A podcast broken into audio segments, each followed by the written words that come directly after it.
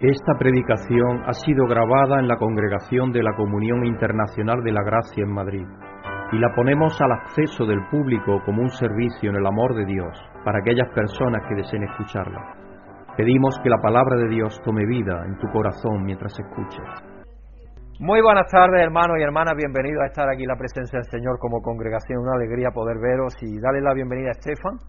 Es un chico joven de 29 años, 28, 28 años, que está por aquí, pero pronto se va para Miami de nuevo porque está allí en Miami, de origen cubano, y eres muy bienvenido a estar aquí. Y eh, estamos contentos de tenerte aquí con nosotros, así que siéntete en casa, nosotros somos una familia aquí, así que es una alegría tenerte aquí con nosotros. Qué bueno es. Y quiero que todos celebremos, porque tenemos que celebrar todo y felicitarnos, y felicitar a nuestras jovencitas Jennifer y Leticia, por haber terminado el curso con tan buenas notas y que pedimos que sigan disfrutando de esa bendición de Dios y que vayan aprendiendo a que encuentren la mayor satisfacción en el trabajo bien hecho, porque yo eso me lo inculcaron mis padres, no por algo que me dieran o no, no, no, no. Uno tiene que aprender a sentir satisfacción del trabajo bien hecho y eso no te lo paga nadie, porque tú imagínate cuántas cosas Dios todo lo que ha hecho lo ha hecho así, por la pura satisfacción propia porque nos acostumbramos mucho en este mundo a hacer cosas porque hay una recompensa, hay algo. Pero tenemos que acostumbrarnos a hacer el trabajo bien hecho y sentir la, la satisfacción de, eh, del trabajo bien hecho. Yo cuando hago un artículo, y lo he terminado, una revista, digo, qué bien, Dios gracias, porque he podido terminar este artículo, esta revista, oh, ya se ha subido la... y me siento satisfecho con eso, y siento una gran satisfacción. Algo que aunque me dieran millones, no lo podrían pagar. Yo, por ejemplo, ahora estoy haciendo la revista, estoy haciendo todo el pastorado, todo eso sin cobrar absolutamente nada, pero ah, eh, la satisfacción es tan grande. Primero, por amor a vosotros y serviros. Eso es lo primero. Lo primero amor a Dios, porque es el que me da la energía y me da la vida. Lo segundo, amor a vosotros. Pero también yo tengo la recompensa de esa satisfacción propia. Es decir, encontrar en el trabajo y bien hecho la satisfacción es tremendamente importante. Porque la mayoría de las cosas que hacemos en la vida las tenemos que hacer por el privilegio y la bendición que nos da Dios de ver la tarea realizada, de sentir la satisfacción personal de la obra bien hecha. Dios cuando terminó la creación, ¿qué dijo? Y vio que todo era bueno. Él sintió satisfacción de la obra hecha, pero a Dios nadie le dio nada. Entonces tenemos que acostumbrarnos a pensar con esa mentalidad, porque muchas veces por educación, por lo que sea, por el país de donde venimos, por cualquier cosa, podemos tener la mentalidad de que todo tiene un precio, de que todo, y en esta sociedad generalmente eso es lo que se piensa, pero es un error graso, porque entonces estamos acostumbrando a nuestros hijos y a nuestras sociedades a cosas que no son buenas, porque Dios es desprendido absolutamente porque Él quiere, y nosotros tenemos que ser también desprendidos. Por eso es que yo digo que Dios nos salvó en Jesucristo porque a Él le dio la real gana, me había escuchado decir eso, ¿no? Porque Él quiso, por eso fue que lo hizo. No porque él debía nada, ni él nos debía a nosotros, no, no, no. Porque a él le dio la real gana. Y ya está. La divina gana en su caso. Le dio. Gozarse en lo, en lo hecho es la mayor satisfacción que hay. Y eso cuando se aprende a disfrutar de ello es algo que no se paga absolutamente con nada, como digo. Por ejemplo, los grandes artistas, imaginaros, porque no pensamos a veces, los grandes artistas, Rembrandt, por ejemplo, Rembrandt murió pobrísimo fue un pintor de los más grandes que ha habido, porque tú te acercas a su obra y que son brochazos. Y uno dice, ¿cómo eso? Cuando tú te alejas un poco, ves la pintura que hay tan tremenda, tan hermosa. Y otros pintores, Matisse y otros, y Picasso, por ejemplo. Pero Picasso ya tuvo un poco más de vida. Pero el Rembrandt y otros pintores antes de él, prácticamente no tuvieron nada. Fueron inmensamente pobres. Vivían muchas veces porque los mecenas los sostenían, pero poniendo la mano y cuando se, eh, se encontraba con el mecenas a las malas, se tenía que ir, no tenía nada. Una mano adelante y otra atrás. Imaginaros. Pero ellos se satisfacían con la obra bien hecha. Y eso es lo que los llevó a no desistir de hacer aquello para lo cual ellos pensaban que Dios lo había dotado. Y era para pintar. Y por eso tenemos hoy las grandes colecciones de obras de pintura que no hubiésemos tenido de otra manera. Porque si hubieran tenido la mentalidad de yo hago esto a cambio de otra cosa, no tendríamos eso. Y es lo que pasa en esta sociedad. Esta sociedad nos está cambiando nuestros parámetros y no podemos permitir que eso suceda. Y tenemos que transmitirle a nuestros hijos, a nuestras personas que nos quieren alrededor nuestro, a cualquier persona que podamos influir, que la idea de Dios es totalmente diferente, porque este mundo tiene unas ideas que son diferentes a las de Dios, y lo sabemos. Entonces vamos a poner las cosas en las manos de Dios, Padre Santo. Venimos en esta tarde, Padre, a darte muchísimas gracias porque tú verdaderamente eres un Dios bueno y cariñoso y eres justo, Señor, y tú hiciste todo y lo creaste todo por amor a ti mismo, porque tú quisiste, Señor. Y es maravilloso saber eso, porque nosotros no podíamos hacer nada para rescatarnos. Nosotros no podíamos hacer nada, de hecho, nos creaste tú por tu amor, porque si no, ni siquiera hubiéramos existido. Y, y, tú lo hiciste porque quisiste, Señor. Y luego encima de que nos rebelamos, que nos fuimos en contra de tu camino, que fuimos por otras veredas, Señor, tú viniste a nosotros, viniste y nos encontraste, como le dijiste allí al pueblo de Israel. El Dios de vuestros padres os ha encontrado. Y tú lo haces con cada uno de nosotros, Señor, para llevarnos a ti, para darnos el don de la vida en tu Hijo Jesucristo, el darnos el maravilloso regalo impagable de la vida eterna a tu lado, Señor, por toda la eternidad. Sí, te damos las gracias, Padre, por ser quien eres y por ser como eres. Y te pedimos, Padre, humildemente que nos ayude a ser como tú eres, porque tú quieres que seamos semejantes a tu Hijo Jesucristo, que nos enseñes, Padre, a, cambiar aquello que tengamos que cambiar, a, ser más semejantes a ti en todo aquello que tú nos vas mostrando que tenemos que serlo, Padre, porque sabemos que eso va a repercutir en nuestro bien y en la satisfacción también que tú nos das a aquellos que, que te siguen y que te conocen y que buscan, Señor, hacer tu santísima voluntad. Si te damos las gracias, Padre, por tantas lecciones que tú nos enseñas, te damos las gracias por Jennifer y Leticia, por lo que ellas han aprendido y recordamos cuando llegaron aquí estaban todavía con mucho temor de qué iba a pasar en la escuela y todo eso. Es normal como niñas, pero muchas veces nos pasa a nosotros los seres humanos también, porque no aprendemos a depender de ti absolutamente, Señor. Ayúdanos a, a depender de ti, a confiar en ti totalmente, Señor, porque tú no fallas nunca. Así que te damos las gracias, Padre, te pedimos que estés aquí con nosotros y con aquellos hermanos que van a escuchar esta predicación, en cualquier parte que estén, porque hoy sabemos que Internet, el otro día me llegaba un comentario de, una, de otra persona de México y siempre hay comentarios de personas que escuchan los mensajes en diferentes lugares, que Dios los bendiga también, que nos ayude a todos, Señora, a ser más semejante a tu Hijo Jesucristo y podamos caminar en la carrera que tú tienes para nosotros, Señor, que es llegar a alcanzar aquello que tú nos has dado en tu Hijo, que caminemos hacia ello, que corramos siempre hacia ellos sin mirar hacia atrás. Así que te pedimos que estés con nosotros aquí en espíritu, que tu Hijo Jesucristo que está aquí en medio de nosotros, donde hay dos o tres reunidos en, en su nombre, Él está en medio de nosotros y es maravilloso saber eso. Así que te damos las gracias, te pedimos por los hermanos que no han podido estar y te pedimos, Padre, que abras la boca con sabiduría y con capacidad también de pronunciar el español a de Noel, Señor, que va a estar predicándonos esta tarde. Y Señor, que podamos entender lo que tú quieres decirnos y no solamente entenderlo, sino tomarlo a nuestro corazón y ponerlo en práctica y llevarlo a, a obra, Señor, a hacerlo realidad, porque tú eso es lo que quieres, que seamos transformados en nuestras vidas para poder ser agentes de transformación de los demás. Te damos las gracias, Padre, por todo, todo lo que tú haces en nuestras vidas y por lo que tú nos permites hacer cada día y mirar hacia ese futuro que nos aguarda maravilloso con esperanza, a pesar de las dificultades que hay en este mundo. Porque no se nos olvida, Señor, el terrible terremoto que ha habido en Afganistán. Tantísimas personas que han perdido sus seres queridos, sus enseres, sus, otros que están heridos en los hospitales, Señor, con una pobreza y miseria tremenda. Así que te pedimos, Padre, que tú consueles y alientes y des ánimo a aquellos que están heridos y a aquellos que han perdido a sus seres queridos o que han perdido sus propiedades, Señor. Y que en medio de ese dolor, Señor, tú en tu bálsamo bendito los ayudes a buscarte, Señor, porque tú no estás lejos de ninguno de nosotros.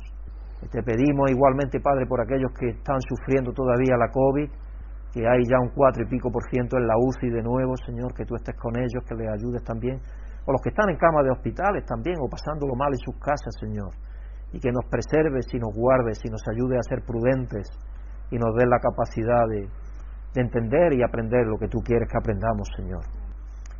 Te damos las gracias por tantísimas cosas, Señor, y te pedimos también prudencia para nuestros gobernantes porque lo necesitan, porque estamos atravesando una situación difícil económica y de, planeamiento de cara al futuro porque vivimos en un mundo lleno de inestabilidad absoluta y así es muy difícil planificar, así que te pedimos por nuestros gobernantes y por aquellos que están también, aunque no estén gobernando directamente, que pueden ser posibles partes del gobierno en el futuro, Señor, que tú le ayudes también a poner en hombro en aquello que se pueda poner y que eh, andemos todos en la misma dirección, Señor, porque ahora mismo hay problemas que están en el mundo entero, no solamente aquí en España, sino en el mundo entero los mismos problemas, como es la inflación, el paro y otras cosas que es a nivel del mundo entero, no hay diferencia de una nación a otra, porque dependemos de la energía, dependemos de, la realidad que hay, que se dependía drásticamente de Rusia, de lo que proveía, y así que te pedimos, Padre, que tú ayude a nuestros gobernantes a tener sabiduría y cordura y sentido común. Y te damos las gracias, Padre, y te pedimos que estés con nosotros aquí en espíritu y que nos ayude a entender tu palabra y sobre todo a saborear tu presencia en medio de nosotros en congregación, que es una forma especial en la cual tenemos comunión contigo, Padre, Hijo y Espíritu Santo. Te damos las gracias y te lo pedimos en el nombre santísimo y amantísimo de nuestro Salvador y Señor Jesucristo. Amén.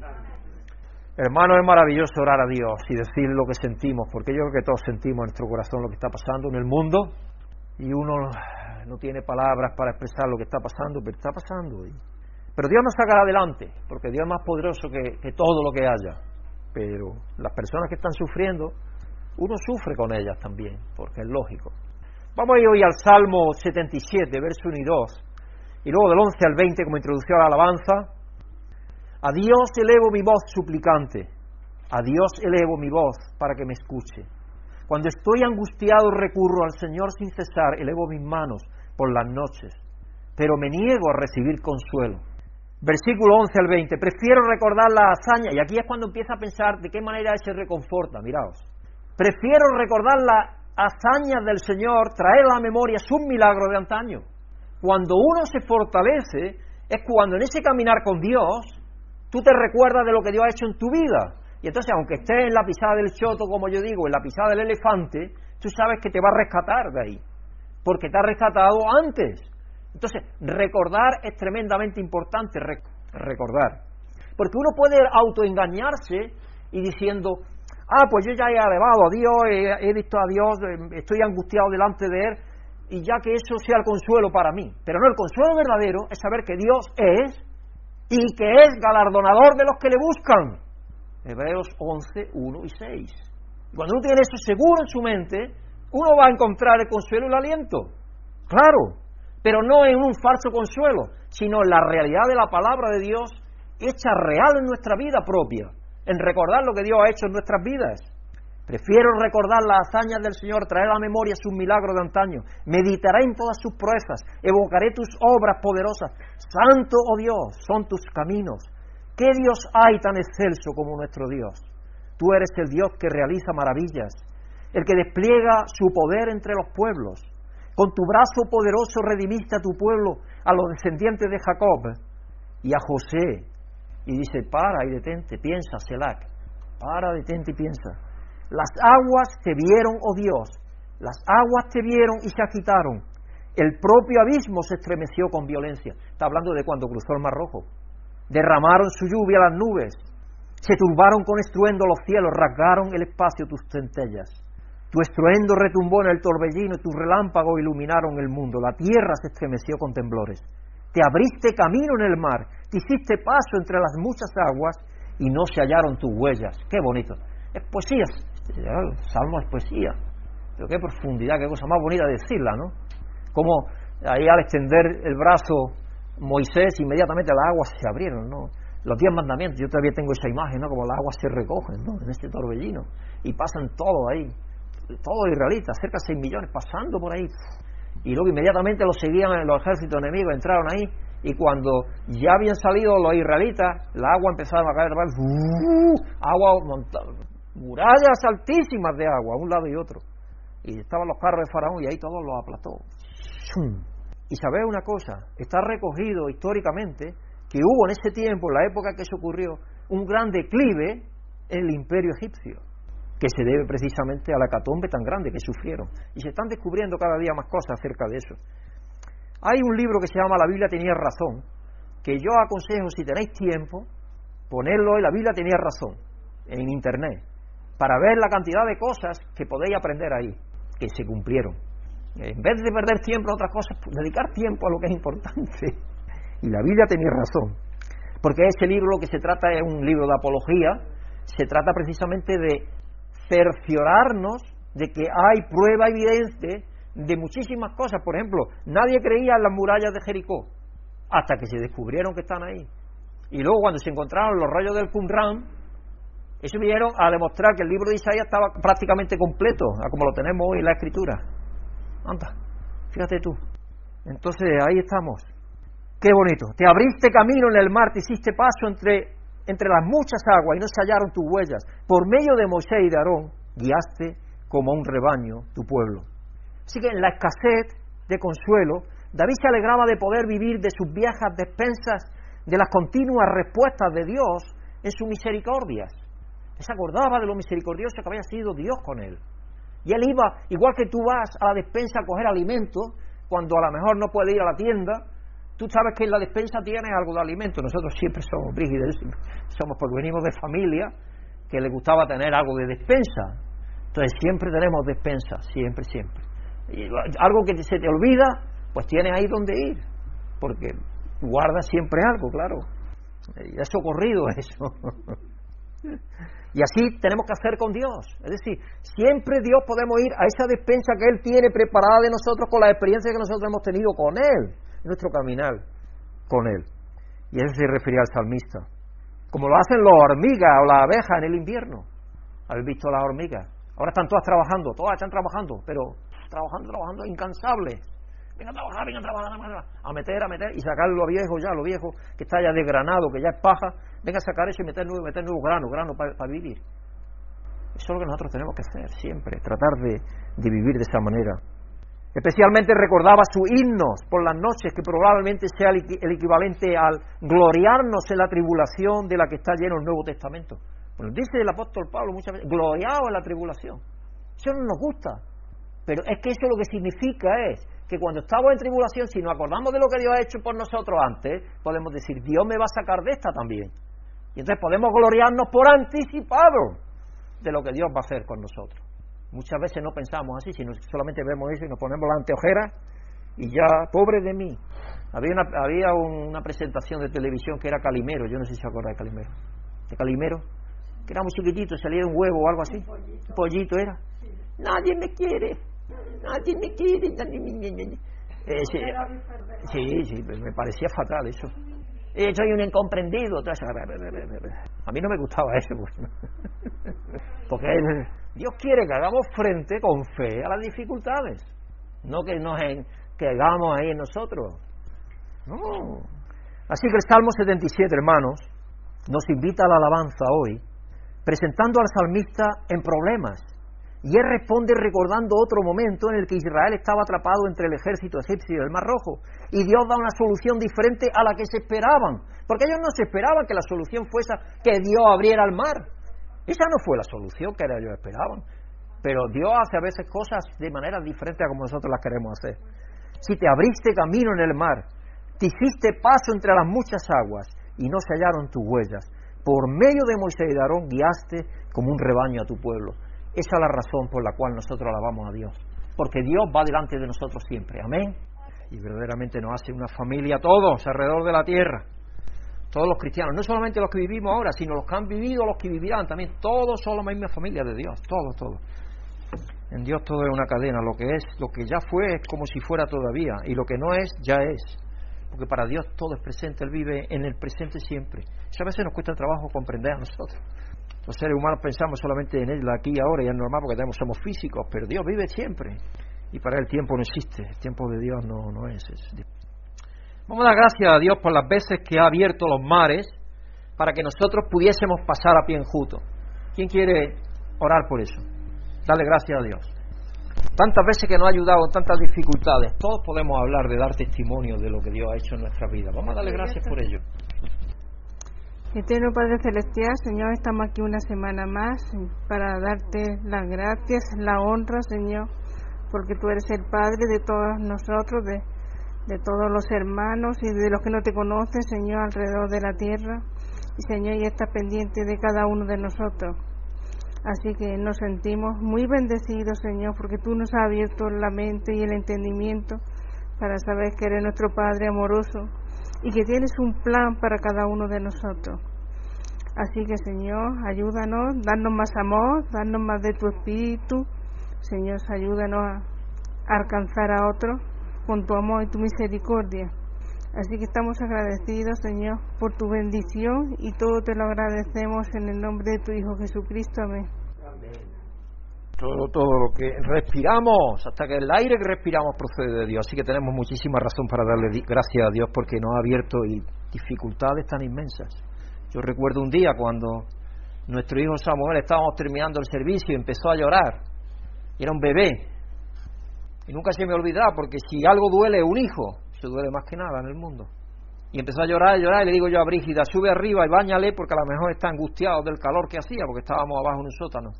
Y empezó a bañarlo y se dio cuenta que lo que tenía era una hernia inguinal. Lo primero que hicimos fue clavarnos de rodillas, pedirle a nuestro Padre, ungirle con aceite, que es la práctica que tenemos en la iglesia y que está en la Biblia, en Santiago la podéis leer si queréis.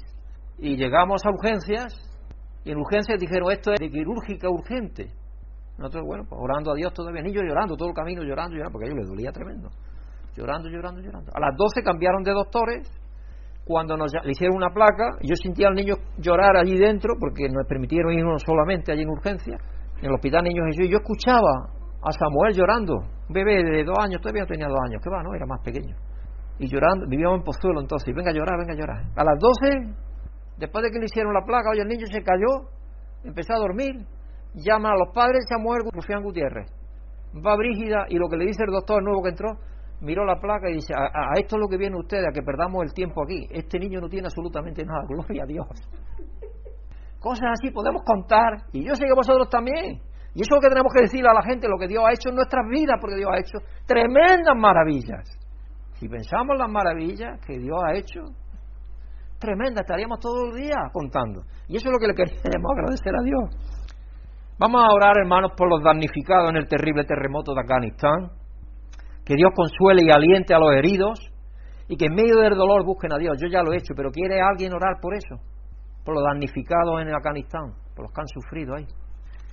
Dios, gracias por compreendernos que el Señor es nuestro Padre, es el Dios Todopoderoso que tiene el control de toda y cualquier situación, Dios. Te alabamos porque, apesar das tragédias, de todos os males que por causa do pecado está em el mundo, Deus atua muitas vezes em famílias, em lares, em casas, a Deus, em pessoas e até mesmo em nações, como vimos agora recém o terremoto de Afeganistão também. Alabamos ao Senhor porque Tu está controlando e guiando todas as pessoas aí. Pero há muito dolor e sofrimento e te pido, Padre, que em nome de Jesus esteja confortando, consolando cada coração, cada vida, para que eles possam também compreender e também alabar ao Senhor e dar graças ao Senhor mesmo em meio ao dolor e ao sofrimento, Padre. E nos capacita também como irmãos que estamos aqui Nesse momento estamos orando e, quem sabe, contribuindo também de uma forma direta também com essas famílias. E que desperta, ó Deus, os governantes desta terra para que possam é, estar tendo amor e também compreensão e que possam cuidar também dessas famílias, de cada um, enviando ajudas e mantendo também o contato com estes para quem sabe estar trasladando a outros hospitais, a outros lugares também. Que possam se sentir seguros e bajo a proteção e a bendição do Senhor, Padre. Te pedimos e agradecemos em nome de Jesus. Amém. Amém. Amém. Gracias de Noel. Así mismo es, tenemos que pedir por todo el mundo. ¿Recordáis aquel pasaje en que Jesucristo dice, los judíos estaban allí de recordándole que se había caído sobre alguno una o había pasado algún desastre, que ellos tenían que recibir mejor trato de Dios, porque eran diferentes, los escribas, los fariseos, todos eran muy religiosos. Y entonces Jesucristo le dijo, ¿qué, creéis vosotros? Que aquellos que se le cayó la torre en Siloé eran peores que vosotros. Dice, no, Dios tiene misericordia de todos. Igual tiene Dios misericordia de todos. Y, porque ellos estén ahora equivocados y estén orando de otra manera a Alá o lo que sea, eso no nos quiere decir que nosotros no oremos por ellos. Nosotros tenemos que estar orando por ellos. Precisamente quizás con más razón, para que Dios los vuelva a razón. Y vamos a pedir, porque lo hacemos a veces, pero vamos a pedir hoy intencionalmente que esta casa se llene de hijos e hijas que quieran ser instruidos por, por Dios, nuestro Padre, y sus caminos. Padre Santo, venimos delante de ti como siempre estamos en tu presencia a través de tu Espíritu, en tu Hijo Jesucristo, a darte gracias. Porque tú, Señor, eres el dueño y Señor de todas las cosas. Tú creaste por medio de tu Hijo Jesucristo la iglesia, que es la escuela para preparar a aquellos que tú vas a destinar al ministerio, que van a cooperar con tu Hijo, Señor, para hacer la obra que tú tienes para este mundo y es de darle a conocer al mundo que tú te has reconciliado con Él por medio de tu Hijo Jesucristo. Tan fácil como eso. La obra que Dios nos ha dado es tremendamente sencilla, Señor. Tú haces las cosas sencillas. Somos nosotros los seres humanos los que las complicamos a veces. La iglesia es el mero punto de preparación y de regernización en tu energía espiritual, en tu espíritu, Señor, para que durante la semana participemos en la obra que tú tienes, que tú le diste a tu Hijo Jesucristo y colaboremos con Él.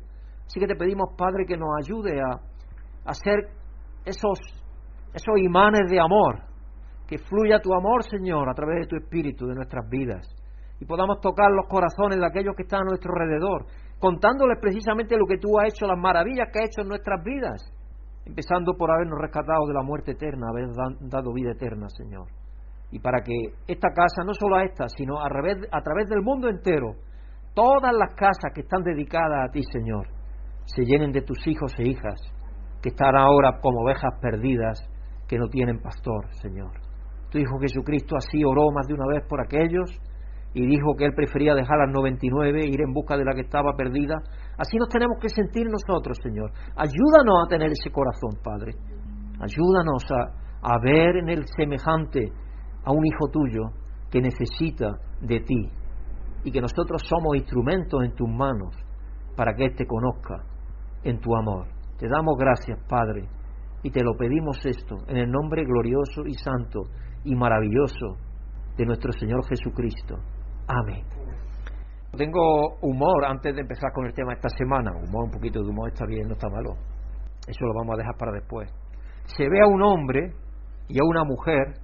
La mujer está oliendo al hombre y le pregunta, ¿qué te has echado hoy? Tiene que haberte costado bastante. Perfume caro, quizás pensaba la mujer. Y la respuesta del hombre fue gasolina de 98 octanos había pasado por la gasolinera, no se podía ni echar, no se podían haber echado, porque el precio que tiene, increíble. Yo fui el otro día tratando de llenar depósito y cogí nada más que 70 euros, y, que, y porque tenía un cuarto, pero no, no, ni cerca ni orilla. Ya tienes que tener 100 euros para llenar el depósito, y para arriba increíble lo que está costando el combustible. Se ve a otro hombre con ropa deportiva tirado en el suelo y cogiéndose los gemelos, gemelos ahí que tenemos ahí, y el titular del periódico, porque esto era en un periódico en portada, le da un calambre y Endesa le manda una factura de 300 euros. Endesa es una industria eléctrica aquí, una de las eléctricas. Una mujer le dice a su marido, Juan, está obsesionado con el fútbol. La verdad es que me hace falta. Él enfadado le contesta, eso no es verdad, ni te he tocado. Vamos a recurrir al bar. El bar es un instrumento donde ven la jugada que se ha hecho en el fútbol. Claro, como no interesa el fútbol, pues. Esto tiene que entender un poco de fútbol, pero.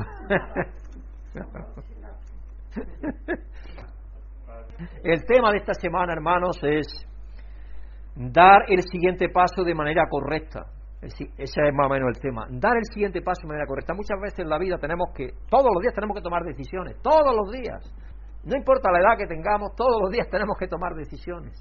Entonces, dar el siguiente paso de la manera correcta. En Primera de Reyes 2, 1 y 2 y luego del 6, 14, relata la historia de Elías siendo llevado al cielo, incluidas las incertidumbres que enfrentó Eliseo al continuar su ministerio siendo su mentor, porque él lo que quería es recibir poder de Dios también y poder actuar como Elías actuaba, al menos.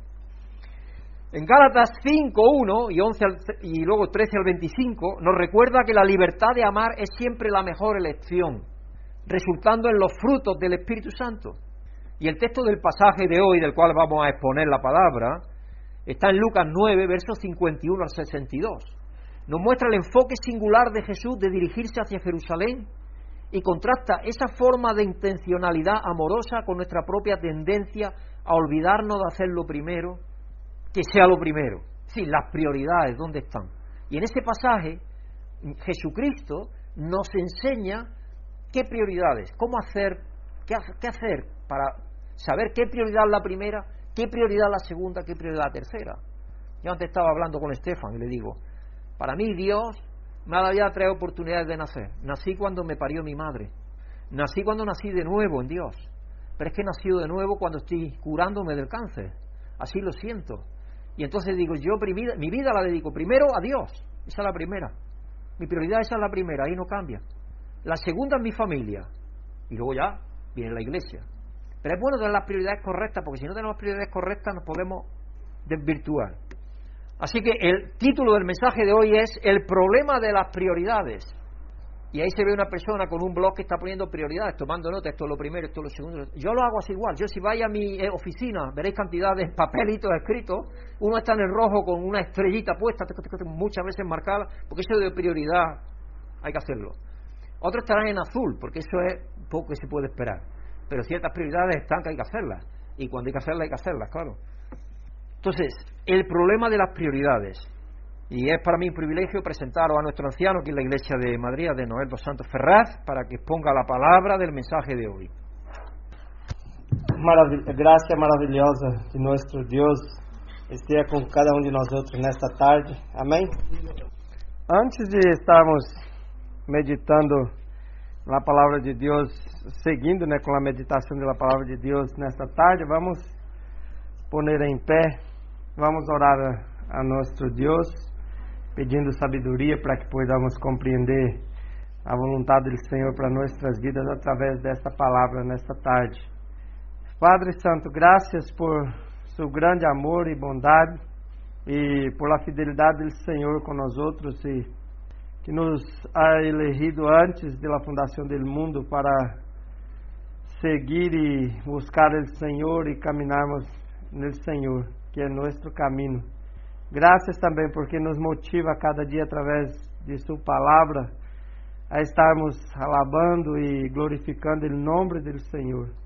Nos dê um coração pronto e preparado para estarmos alabando e para estarmos também compreendendo a vontade do Senhor através das Escrituras e Sua palavra, Deus, que é nosso alimento diário que nos capacita a mantermos com esta chama encendida em nosso nossas vidas, em nossos corações, ó Deus, para caminharmos sendo sempre alumbrados por el Espírito Santo desse Senhor através desta palavra e desse ensinamento do Senhor para nossas vidas. Graças, Padre, nos capacita, perdona nossos pecados, nos purifica, ó Deus, de toda injustiça, Padre, em nome de Jesus.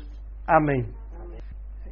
Eh, quizás nós outros, como buenos estudantes, e principalmente os irmãos, as irmãs e os irmãos que são já mais experientes, né? Não, não me gusta talvez usar o título mais velho, mais maiores, mas mais experientes e que já estão há mais tempo também estudando, recorda um pouco sobre um livro, esse livro, né, que talvez já até estudaram esse livro de Stephen Covey, chamado Los Sete Hábitos de la Gente, que são altamente efetivos. É, esse autor ele publica esse livro no ano de 1989, exatamente com essa intenção de motivar as pessoas e de influenciar os estudantes e as pessoas que se dedicam à leitura e também ao aprendizado a buscar a forma e quem sabe colocar em prática lá a forma de priorizar as coisas que vão estar sendo durante o dia, durante a semana, o mês e quem sabe toda a vida. E quando nós outros uh, tratamos e vemos dentro da palavra de Deus principalmente dentro desse contexto de da palavra de Deus, quando Jesus Cristo ensina os discípulos e ensina seus seguidores a respeito de nossas vidas, vemos que há né, uma prioridade a ser seguida. Nós outros, como cristianos, necessitamos ter uma vida que prioriza o que é mais importante, não no sentido apenas de importância como nós outros conhecemos, mas de acordo com a importância que o próprio Deus dá a cada um de nós outros. E esse livro estabelece os princípios do verdadeiro norte para a vida desse escritor, Covey, que também se arraiga como hábitos e pode ajudar as pessoas a progressar de la, da, de la dependência à independência e, por última instância, quem sabe, a interdependência, que é algo importante na vida do ser humano. E um de los sete hábitos que Coven é poner é, lo primeiro, lo primeiro. Esse é um do, uma das prioridades. O primeiro deve ser lo primeiro. Este em particular princípio distingue entre todo os que é todo o que é importante e o que é urgente. Requer que entendamos o que valoramos e o que a menudo é uma reação instintiva às demandas que nos impõem. A ideia de priorizar e manter o principal como o principal e outros outros atributivos de Covey é difícil para a maioria das pessoas e os discípulos de Jesus e os primeiros seguidores não eram diferentes a nós outros. Veremos a, os seguidores de Jesus lutando com seus desejos de ter razão e a ser el bem e ser considerados buenos por sua cultura. Uh, recordamos que o pastor Pedro, uh, no princípio da introdução, disse que uh, os judeus tinham essa essas prerrogativas, né? sempre buscavam entre eles a querer estar em primeiro eh, lugar, em primeiro, ocupando os primeiros postos, ocupando os primeiros sítios, né? De, de la sinagoga e de todos os, os lugares onde estavam. Pero havia outros partidos e outros grupos que eram dos publicanos, fariseus, que estavam sempre em disputa com eles, exatamente por causa disso, porque uns tinham uma prioridade, outro outra, e acaba né, em el final de todo que eles então se confundiam com isso. E Jesus então dá essa advertência. E agora nós outros vamos a, passar a seguir a leitura da palavra de Deus que está em Lucas, capítulo 9, versículo de 51 a 62. Vamos estar vendo um pouco desse conceito e desse contexto que Lucas escreve também e que Jesus Cristo havia ensinado seus discípulos para que eles pudessem também manter essa prioridade, ou seja, para que eles pudessem, como cristianos, entender um pouco a vontade do Senhor. E Jennifer vai estar nos lendo nesse texto de Lucas 9, eh, versículos 51 ao 62. Buenas tardes, hermanos y hermanas. que todos estemos aceptando y recibiendo la amorosa y soberana bendición de Dios. Los que estamos aquí, todos los que escuchéis esta grabación. La escritura central del mensaje de hoy se encuentra en el Evangelio de Lucas, capítulo 9 y versículos 51 y 62. Y dice lo siguiente en la palabra del Señor. Como se acercaba el tiempo de que fuera llevado al cielo, Jesús se hizo el firme propósito de ir a Jerusalén. Envió por delante mensajeros que entraron en un pueblo samaritano para prepararle alojamiento. Pero allí la gente no quiso recibirlo porque se dirigía a Jerusalén. Cuando los discípulos Jacobo y Juan vieron esto, le preguntaron, Señor, ¿quieres que hagamos caer fuego del cielo para que los destruya? Pero Jesús se volvió a ellos y los reprendió. Luego siguieron la jornada a otra aldea. Iban por el camino cuando alguien le dijo, Te seguiré a donde quiera que vayas. Las zorras tienen madrigueras y las aves tienen nidos, le respondió Jesús. Pero el Hijo del Hombre no tiene donde recostar la cabeza. A otro le dijo, Sígueme. Señor, le contestó, primero déjame ir a enterrar a mi padre. Deja que los muertos entierren a sus propios muertos, pero tú ve y proclama el reino de Dios, le replicó Jesús. Otra afirmó, te seguiré, Señor, pero primero déjame despedirme de mi, de mi familia. Jesús le respondió, Nadie que mire atrás después de poner la mano en el arado es apto para el reino de Dios. Muchas gracias, Jennifer, por hacer la leitura da palavra de Deus. Verso, no verso 51, diz: Como se acercava o tempo de que fora levado ao cielo, Jesus se hizo o firme propósito de ir a Jerusalém. Quando nós outros falamos sobre prioridades e sobre obediência também, é, obediência, a obediência nos leva a um caminho de também priorizar aquilo que é nos indicado através da palavra de Deus. E é interessante que quando hablamos sobre essa obediência, sobre uh, esse, essa ação de Jesus Cristo, né, que o texto diz, a primeira coisa que Jesus Cristo estava querendo aqui é cumprir a vontade do Padre. E diz que já havia um propósito no coração de Jesus Cristo de ir a Jerusalém. Nada quitava essa prioridade de Jesus de subir a Jerusalém, porque também estava cumprindo a vontade de Deus. E quando nós outros, como cristianos, é, vemos essa possibilidade, ou essa possibilidade, não, esse ensinamento da palavra de Deus e a possibilidade de podermos cambiar nossas prioridades por aquilo que é melhor, né? Vem a pergunta: o que podemos notar acerca desse passagem?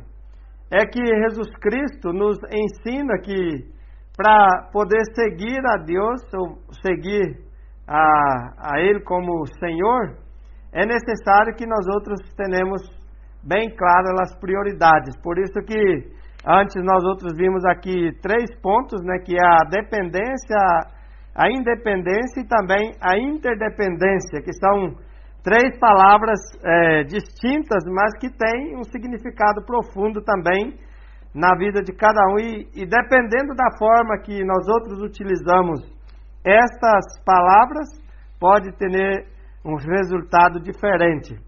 Por isso a pergunta é esta, né? O que podemos notar acerca de esse passagem? Ele passagem tem duas histórias separadas. A primeira história que titularemos é como manejar o conflito. Como que podemos manejar o conflito? Trata-se de sobre a reação de los discípulos ante a falta de vontade de la aldeia samaritana para receber a Jesus.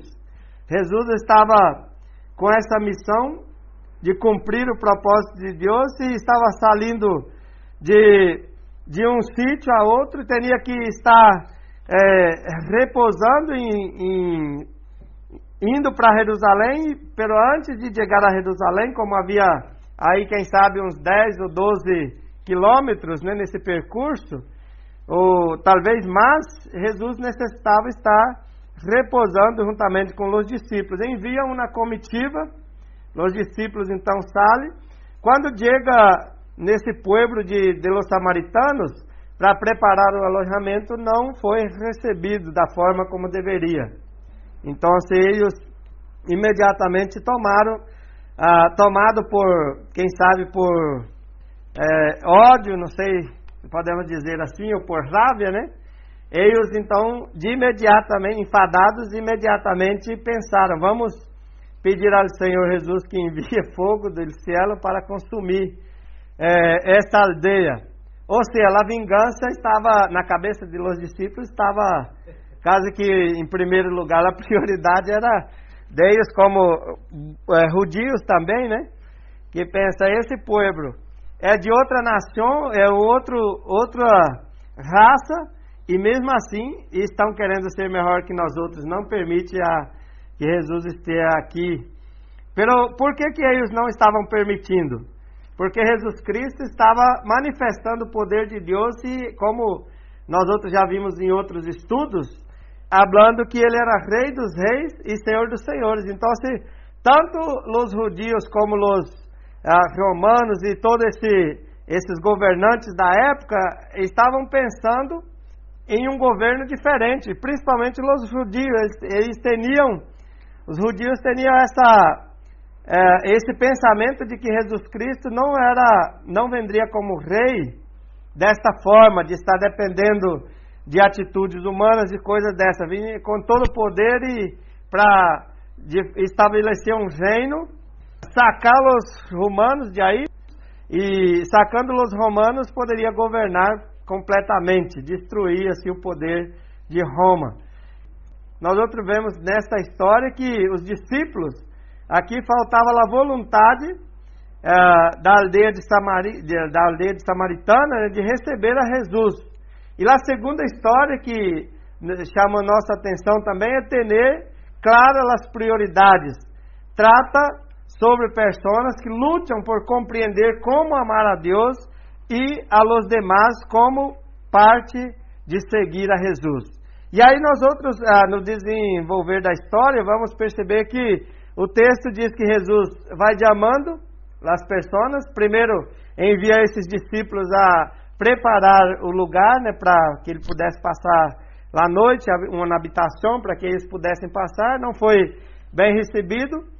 E depois vemos também na segunda história que Jesus vai amando os discípulos e dando a eles a oportunidade de priorizar o amor a Deus, de priorizar as coisas de Deus em primeiro lugar e seguir a Cristo. Pero sempre havia escusa, sempre havia no caminhar desses discípulos, e assim como também nos dias de hoje há esse conflito de pensamentos, porque Jesus está chamando pessoas, está chamando pecadores ao arrependimento, e o texto aqui nos mostra exatamente isso, que Jesus veio para de amar as pessoas para dar vida e salvar as pessoas, pero eles não estavam entendendo completamente como era. E usa, por isso que ele usa aqui o, no versículo, nos versículos é, mais adiante, vai usar a questão do, do compromisso, né, de quem está no caminho mirar sempre adelante, seguir, ou seja, mantendo a prioridade. Então, se como manejar os conflitos. Como podemos manejar esses conflitos? No verso 51 a 56, como se acercava o templo de que fora levado ao céu, Jesus se isso firme propósito de ir a Jerusalém. Enviou por adelante mensageiros que entraram em um povo samaritano para preparar alojamento, pero ali a gente quis, é, não quis receber porque se dirigia a Jerusalém. Ou seja, eles tinham um conceito na cabeça, é, os samaritanos tinham um conceito na cabeça, quando encontramos a parábola, o texto né, do encontro de Jesus com a mulher samaritana, que a mulher dizia: Nós outros somos ensinados que tem dois pontos aqui que podemos é, cultuar a Deus, que era o Monte Heracim e o outro lugar era também um ponto de adoração. Pero Jesus estava indo ah, ao contrário disso, estava indo para Jerusalém. Porque para os judios, para esses dessa época, os judios eram Jerusalém, que era o sítio onde se adorava a Deus e cultuava a Deus. E por que que Jesus está indo para Jerusalém? Está indo para cumprir o propósito de Deus e para poder ser ali em Jerusalém ser rusgado, né? Como nós outros vimos que ele foi morto aí em Jerusalém, na parte de fora dele, de, de los muros de Jerusalém, pero para cumprir o propósito de Deus. Pero quando os samaritanos viram que Jesus estava indo em direção a Jerusalém, eles então não quiseram receber Jesus em Samaria. Quando os discípulos Jacob e Juan viram isso, perguntaram: Senhor, Queres que hagamos cair fogo do céu para que lo destrua? Ou seja, de imediatamente eles se manifestam o enfado e a ira contra essa aldeia de, Samar de samaritanos. E Jesus Cristo está ensinando que os conflitos, os problemas têm que ser é, tratados de outra maneira. Nós outros não podemos atacar as pessoas e, e semelhante nosso por causa de pensamentos, de filosofias e quem sabe de ideias, né? Diferentes e distintas das nossas ideias. E eles estavam com esse pensamento, então pede a Jesus, pede a Jesus para destruir esse, para que caiga fogo do céu e destrua esses samaritanos, pero Jesus não nos permitiu. Pero Jesus se volveu a eles e repreendeu, e logo seguiram a jornada a outra aldeia. Se envia o mensageiro com antecipação para ser os preparativos para a estadia do grupo, e uma aldeia de samaritanos pelos não são bem-vindos. Por quê? Se miramos o verso 53, disse que a gente que não quis recebê-los, porque se dirigia a Jerusalém. E eles, com esse conceito, então, de do Monte Querazim e outros aí que era o sítio de adoração, eles não queriam receber Jesus, e até mesmo por causa da, da contradição que isso já vem desde os antepassados, quando foi dividida as tribos, né? As doze tribos de Israel. Lá no passado, dez tribos se quedaram na parte norte, que era a parte de Israel, e as outras duas tribos que se quedaram na parte sul, que era a parte de, judaica, né? Lá, na parte de Judá. E é interessante que nós outros vemos que, eh, de acordo com a história bíblica no Antigo Testamento, essas doze tribos saíram da descendência de, de Jacob, que era filho de Isaac, filho de neto, seria neto de Abraão, filho de Isaac, e, e aí sucessivamente. Nós outros não vamos entrar nesse detalhe, pelos irmãos creio que já estudaram. E dessas tribos que saíram de aí, eles passaram todo aquele processo, como nós outros vemos, do mar e é, por aí passaram em a pé em terra seca e caminaram, passaram por Mar Rojo e Deus conduzindo cada um, chegaram aí, se apostaram da terra de Canaã e com o passar dos anos, com o passar do tempo, houve uma, uma discórdia no tempo do rei Salomão e, e filhos de Salomão também, e aí se dividiram as tribos, né? por aí se dividiram as tribos com a... E nesse contexto, então, houve essa divisão que é, e a, por causa disso houve havia essa discórdia entre eles. Eles supõem que por causa disso é que vem essa essa intriga e esse esse ensinamento distinto, onde ah, os judeus estavam direcionando a adoração a Jerusalém, sempre ia ao templo em Jerusalém, adorava em Jerusalém e creia que era aí o sítio, o lugar de adoração, porque eles haviam aprendido assim, e os samaritanos já haviam aprendido que era uh, se adorava a Deus no em qualquer sítio, eles, tinham sua própria escritura, que era uma versão do Pentateuco e adoravam em um templo no Monte Querazim. Se recordamos conver, a conversão de Jesus, a conversação de Jesus com a mulher samaritana junto ao poço em Juan 4, de 4 a 26, vamos então situar essa história. E ela perguntou: por que nos Los insiste que em Jerusalém era o único sítio, né, o único lugar para adoração verdadeira? Podemos suponer que os samaritanos vieram lá intenção de Jesus de viajar a Jerusalém com outro desaire em sua larga história de ser tratado como adoradores de segunda classe por parte de los judíos. Havia sempre essa discriminação, né? Não é algo novo, discriminação não é algo novo. Sempre havia essa discriminação entre os judíos e os samaritanos e outros povos, porque os, os sempre estavam é, querendo sobressalir, querendo ser melhores e falar. Nós outros somos ensinados que é aqui. Pero por causa dessa, dessa outra versão bíblica, que tinham os, os samaritanos, então eles uh, eram ensinados que deveria adorar a Deus no Monte Querazim. E é interessante que no verso 54, os discípulos, conhecidos como Hijos del Trovão, Santiago e Juan, lhes perguntaram a Jesus se devem ser descer fogo del céu sobre a aldeia samaritana, e Jesus repreende. Primeiro, poderiam pensar que os discípulos estavam exagerando e que nós outros nunca haríamos algo assim.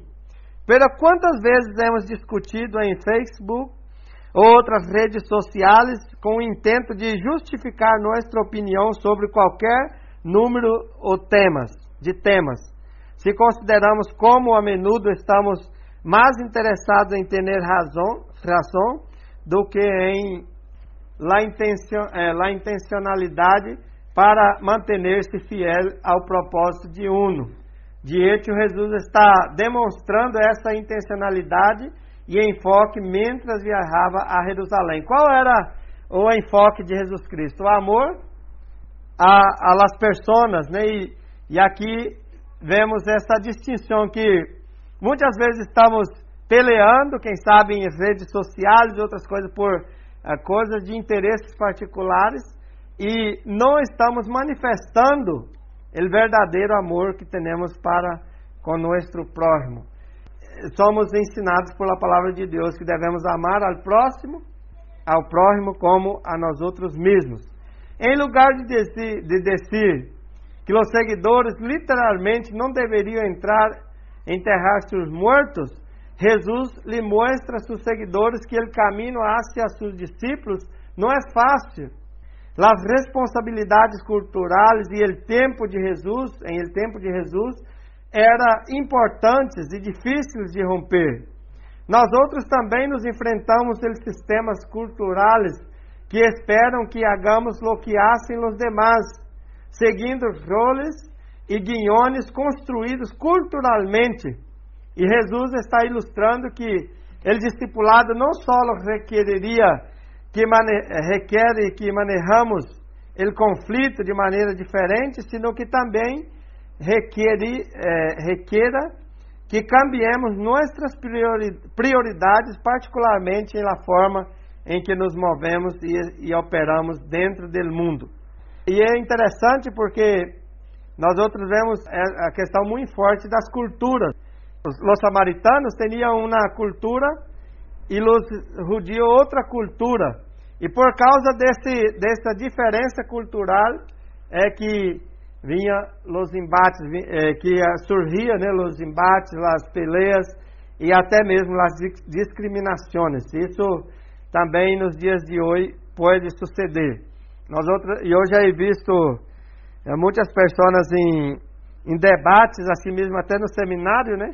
pessoas falando a respeito de, de los muçulmanos e outros pueblos, outras denominações, outras seitas e outros grupos, com indiferença, com discriminação, sendo alguns até mesmo sendo alguma burla, burlando de outros e por causa disso, sendo algo assim, por causa da, da cultura, do costume de cada um. Pero isso nós outros temos que respeitar. Nós outros temos que priorizar o que, o que vem primeiro. Priorizar, ou seja, algo que temos que estar sempre dando prioridade é a vontade de Deus para nossas vidas, o amor de Deus a nós outros e a los demás. Poderíamos fazer esta pergunta: como amamos a nosso próximo? Como a nós outros mesmos quando se trata de nossas interações diárias com familiares, companheiros de trabalho, amigos, tanto em pessoas como em linha. Como afeta o discipulado de Jesus a nossas opiniões políticas, especialmente quando se trata de como se cuida a los pobres e a outros grupos marginalizados em nossa sociedade? Como pode saber, como, como pode saber quando está começando a involucrar-se em um conflito, em conflito e em que queres ter razão, mas de lo que queres ser amoroso? Em outras palavras, como te sientes em tu corpo e que tipo de pensamento começa a correr por tu mente? Como seguidor de Jesus, nossas prioridades e valores devem coincidir com os de Ele. Que prioridades e valores tinha Jesus?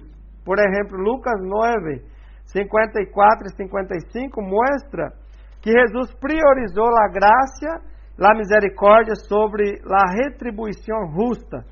Se respondemos a esta pergunta em contexto de ser seguidor de Jesus, veremos o enfoque que Jesus hacía entre grupos reflejando nossas ações. É interessante, irmãos, essa questão do, das prioridades, porque Jesus sempre estava ensinando que a prioridade que de sua vida era manifestação da graça de Deus, da misericórdia de Deus. Encontramos ah, na própria parábola do bom samaritano, né? Que Jesus Cristo não, não discriminou aquele samaritano porque era samaritano, mas esse sim cumpriu o propósito de Deus. Vindo o sacerdote, vi, depois o levita, né? E depois vindo o samaritano, que era uma pessoa que estava à margem da sociedade, que era discriminado por la sociedade, e esse manifestou sua misericórdia. É um exemplo que nós outros, é, que Jesus Cristo derrou para nós, para nós outros, que também serve para que podamos ensinar a outras pessoas que é, sempre a vontade de Jesus Cristo e a manifestação de Jesus Cristo era de graça e misericórdia como retribuição à justiça. Jesus sempre retribuía as pessoas, ele não, não pagava mal por mal, sempre estava ensinando que era necessário ter essas prioridades é, de sermos misericordiosos para com as pessoas, justo também. Jesus ensina nestas condições. E a um que podemos ver como malvado os discípulos Santiago e Juan, por querer hacer desse fogo sobre a aldeia samaritana pouco acorredora, devemos estar atentos também a essas mesmas tendências em nós outros mesmos. Era diferente o contexto, era um algo distinto, pero nós outros hoje temos as discriminações também através de Facebook, através de redes sociais, a ser confrontos personais também no trabalho. E outro dia visto pessoas no meu trabalho peleando por causa de religião também, falando duro um com o outro, que vós outros vão todos para o inferno e essas coisas.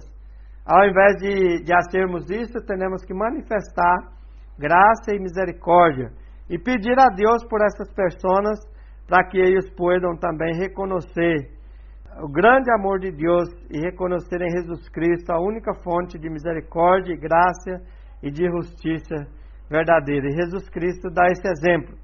Recordemos também que Jesus, que seguir a Jesus requer um enfoque e uma intenção singular. Ou seja, no, nós outros não podemos estar por arriba do muro, querendo fazer a vontade do mundo e a vontade uh, de Deus. Temos que ser uma persona singular que tem prioridades, que segue, serve a Deus, que siga a Deus, que siga a Jesus Cristo, sem essa intenção de, de estar prejudicando outras pessoas, de estar fazendo mal a outras pessoas, mirando sempre adelante, como encontramos em Romanos 12, que Pablo ensina, né?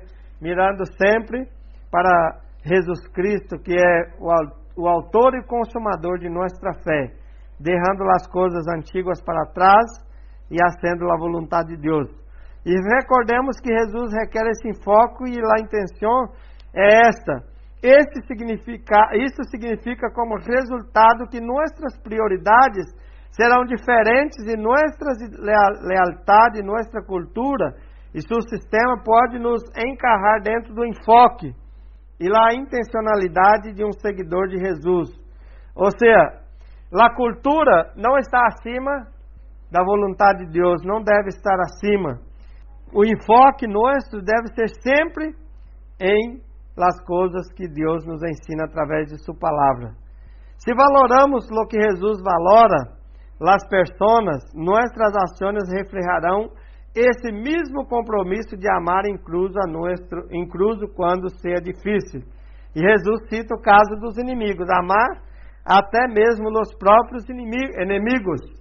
Ao invés de estarmos como os discípulos aqui, né, que queria pedindo para que caísse fogo do céu e, e queimasse os samaritanos, Jesus está ensinando que quando temos a verdadeira prioridade e intenção singular, nós outros priorizamos a vontade de Deus, a paz e a justiça e vamos estar sendo sempre a vontade de Deus em primeiro lugar. Também recuerda que a autenticidade em nosso discipulado é um processo de crescimento contínuo, devido a que estamos imersos em la história de nossas famílias de origem, em nossa cultura tomamos tempo de reconhecer inconsistências entre lo que decimos e hacemos e entre lo que queremos decir e hacer como seguidores de Jesus. Eu recordo uma, uma vez que um pastor estava falando de uma experiência de uma igreja que um pastor predicava de uma forma e a vida durante a semana era outra. Ou seja, a pessoa não era singular, não era único, era uma pessoa de dois caras, de duas personalidades, de dois pensamentos e é, estava sendo coisas durante a semana e no domingo era uma persona e durante a semana outra. E me recordo de um de uma experiência que nós outros é, que eu he tenido é, uma vez de falar com um irmão de outra denominação que me diz não, a vida cristiana é quando tu vai para a igreja vai adorar a Deus pelos negócios, as outras coisas é a parte. E essa pessoa era era uma pessoa cristiana, pero que estava sempre é, involucrada, involucrada né, com tantos problemas, com coisas, com deudas, com tantas coisas, por não assumir de fato essa prioridade que essas prioridades que Jesus traz através de sua palavra. Jesus diz que os que querem seguir a Ele têm que re renunciar à própria vontade, né, a si mesmo, para servir e seguir a Ele com essa responsabilidade, com essa prioridade no coração de amar a Deus primeiro e ao próximo como a si mesmo e seguindo por aí, sendo sempre a vontade de Deus. Também recorda que a autenticidade em nosso discipulado é um processo de crescimento contínuo. Primeiro vimos que a tendência de querer a, a razão sempre, de querermos ser, eh, nós outros sermos amorosos, pero da nossa maneira, de nossa forma, querendo destruir os outros, é, é errada. Temos que estar sempre atentos às tendências, né? sempre atentos ao que a Bíblia nos ensina, não a, a la moda ou a tendência essas coisas, sempre ao contrário disso, a seguir os princípios bíblicos. E também recordarmos que Jesus requer o enfoque de nossa, de nossa vida, a intenção singular, ou seja, sempre buscando a vontade de Deus. Não a intenção de querer fazer algo e, e hacermos algo para prejudicar outras pessoas, valorando a nós outros mesmos, mas sempre valorando a Deus, a Jesus Cristo, valorando as pessoas e em, no, em nossas ações sermos comprometidos com o amor a Deus e o amor ao próximo. Isso mesmo quando se é tão difícil e complicado. E também recorda que a autenticidade de nosso discipulado é um processo de crescimento contínuo. Recorda desse livro que, que eu comentei no início? Dos sete hábitos que, uh, para tornar as pessoas efetivas e para que as pessoas possam priorizar, esse livro uh, traz princípios assim. Pelo nós outros, como cristianos também, temos a palavra de Deus que traz princípios é, é, fundamentais, né? maravilhosos para nossas vidas que nos ensina a crescermos, é, a seguirmos esse processo de crescimento espiritual contínuo, imerso não em nossa cultura como família, como irmãos, não em nossa cultura, quem sabe mundana, que muitos antes de ser cristiano estava no mundo, vivia em, em lares, quem sabe, destruídos, e Cristo chama e nos dá uma nova vida, nos dá um coração novo, transforma nossas vidas, e aí é que nós outros, como discípulos de Jesus, temos que ser autênticos e passar a hora a contribuir no sentido de crescermos espiritualmente continuamente, levando outras pessoas a conhecer a Cristo através de nossas atitude, nosso testemunho. E também de nós outros estarmos é, mirando sempre a vontade de Deus, seguindo sempre esse processo das prioridades. Ou seja, qual é a primeira prioridade que nós outros vimos aqui? De, de manejar bem os conflitos, né? Manejar bem os conflitos, de podermos manejar esses conflitos de forma que da maneira que Jesus Cristo ensina a seus discípulos, não é echando fogo na, nas pessoas, não é, quem sabe, maltratando as pessoas, mas de podermos seguir a vontade de Deus, sendo preparados para, como bons discípulos de Cristo, a sermos a vontade de Deus, tendo essa prioridade. Segundo, eh, temos as prioridades claras. Jesus tinha a prioridade, a prioridade clara de que ele ia a Jerusalém cumprir a vontade de Deus e a ser a vontade de Deus. E terceiro lugar que nós outros encontramos é que esta vontade de Deus para nossas vidas é poner primeiro no primeiro. Aqui nós teremos o triunfalismo da, das ideias farisaicas, né, das doutrinas e crenças e culturas são las, muitas pessoas têm isso como correto, né? Todos os demais estão equivocados e se vê em demasiada frequência em cristianismo. Os cristianos bem intencionados a menudo retratam que todos os que, que não estão de acordo e creem diferente estão equivocados. A história cristã, desde as cruzadas de la Inquisição espanhola e mais allá, mostram que alguns cristianos recorreram à violência, ao igual que los a menudo condenamos, quando a gente nega crer em nossas buenas novas. Quando nos encontramos enfocados e quando nos encontramos equivocados, estão todos os demais e quando acertamos, estamos também devemos perguntar-nos: o que estou eu fazendo mais prioritário que seguir a Jesus Cristo? Estou eu amando ao próximo como a mim mesmo? E pensando nisso, é que nós outros vamos ter clara nossas prioridades. E aqui, irmãos, é, dentro dessa, dessas prioridades encontramos essa aplicação de Jesus Cristo, poderíamos fazer essa pergunta: Como amamos o nosso próximo se nós outros mesmos, quando se trata de nossas intenções diárias e familiares e companheiros de trabalho e tudo isso? Se respondemos a esta pergunta em contexto de ser seguidor de Jesus, veremos que o enfoque de Jesus hacia esses grupos reflejava em nossas refreja, está reflejado em nossas ações, de reconhecer nossa tendência de ter razão mais que los de querermos amar, de recordar e seguir a Cristo, enfocar nossa intenção singular e, por último, o discipulado né, contínuo e o crescimento contínuo em la presença de Deus. E, por último, reconhecer, reconhecer as prioridades e enfoques de intencionalidade singular era parte do caráter de Jesus, que trabalhou com seus discípulos para poner primeiro no primeiro, entendendo que crescer em amor por los demás inclui pedir-nos que estamos menos submergidos em nossas histórias personais para que podamos seguir o exemplo de Jesus em forma de expressarmos seu amor uno a los outros.